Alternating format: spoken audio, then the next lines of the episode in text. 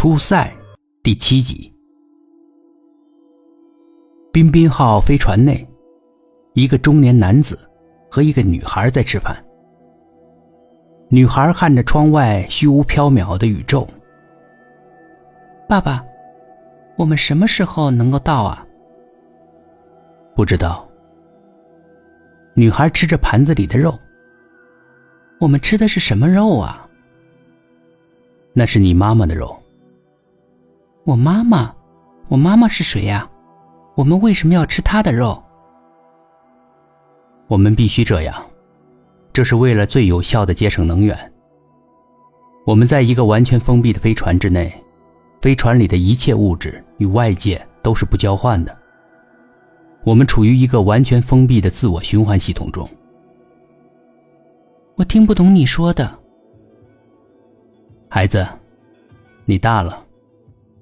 我觉得有必要把一些事情告诉你了。我太累了，希望你能生下一个男孩，让我解脱。时间流逝着，飞船往宇宙边缘一直不断的飞着。后来出生的接替者们，为了纪念最初的先祖。仍然沿用他们的名字：一郎与高桥。这一天，像往常一样，又是极其无聊的一天。高桥监视着窗外的情况，外面是一片黑暗，一点点光亮都没有。他怀里抱着一个婴儿，那是正在吃奶的一郎。他对一郎说：“已经持续很久了。”我们一丝光也看不到。我们好像驶入了一片远的恒星区域。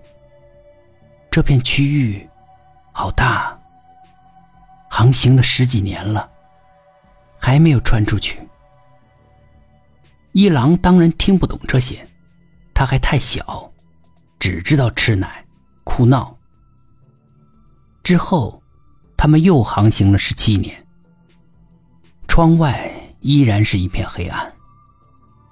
这一天，高桥搂着一郎在聊天。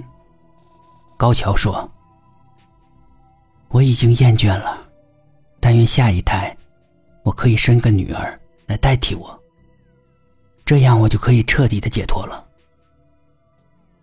解脱是什么意思？对了，爸爸的肉快吃完了，吃完后，我们是不是就没有肉可吃了？”当然有。爸爸的肉吃完之后，你可以继续吃我的肉啊。吃你的肉，什么意思？如果下一胎我生了女儿，你们就可以吃我的肉了。如果生的是男孩，那我们吃的就是你的肉。你盼望我生女儿吧？一郎仔细琢磨着他说的话，突然。产生了一个剧烈的震荡，把两个人吓了一大跳。高桥连忙查看雷达，撞上陨石了？没有啊，雷达毫无反应啊。一郎紧张的查看窗外，高桥把飞船熄火了。去打开远光灯，看看到底撞到什么了。一郎去操作台，打开了远距照明灯。